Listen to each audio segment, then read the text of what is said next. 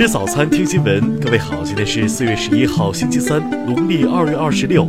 新阳在上海问候您，早安。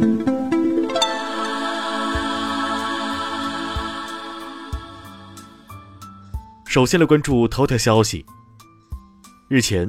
出租汽车司机王某在工作中发现几名外国人随身携带不明装备，在军事禁区附近逗留，遂拨打幺二三三九举报电话向国家安全机关反映情况。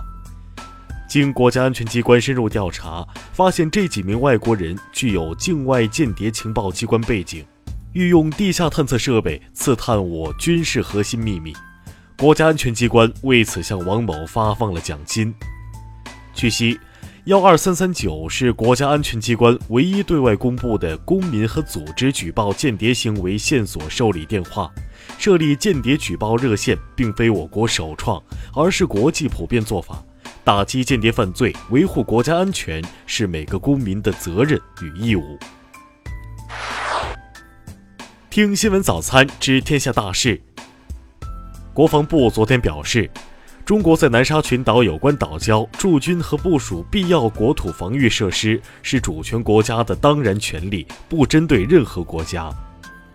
昨天，全国铁路实施新的列车运行图，复兴号动车组开行数量进一步增加，北京至上海间高铁将实现最快四小时十八分到达。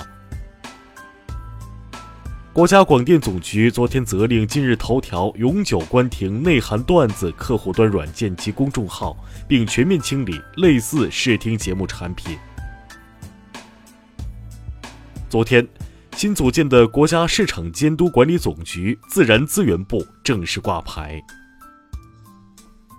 对于外媒报道中国正在与瓦努阿图谈判在瓦建立军事基地的消息，国防部昨天回应称与事实完全不符。针对英国拍卖行即将拍卖疑似中国圆明园流失文物一事，国家文物局昨天称已通过多种渠道与该行进行沟通，要求其终止拍卖和宣传活动。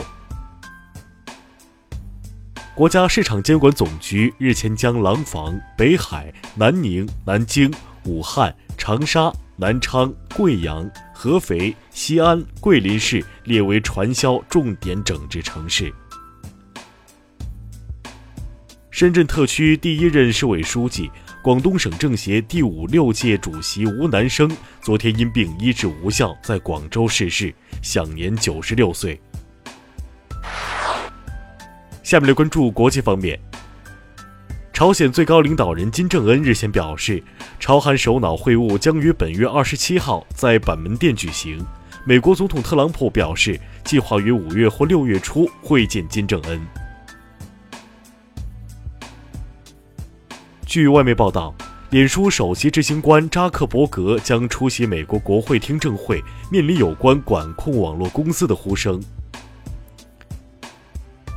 叙利亚空军基地日前遭导弹袭击，导致人员伤亡。多名美国官员否认这是美军所为。近日，日本财务省围绕向森友学园出售国有土地的问题，承认其职员曾经要求森友学园进行虚假说明，并对此进行道歉。据外媒报道。俄前间谍中毒案受害人之一斯克里帕尔的女儿尤利娅目前已经出院，并被安置在一个安全的地方。昨天，朴槿惠政府文艺界黑名单文件首度曝光，该名单上近万人被排除在政府项目补助对象外。世界机场客流量排名近日出炉，接待旅客数量最多的机场为美国亚特兰大机场。中国北京机场位居第二。昨天，吉尼斯世界纪录公司宣布，日本北海道一百一十二岁老人获吉尼斯最长寿男性称号。下面来关注社会民生。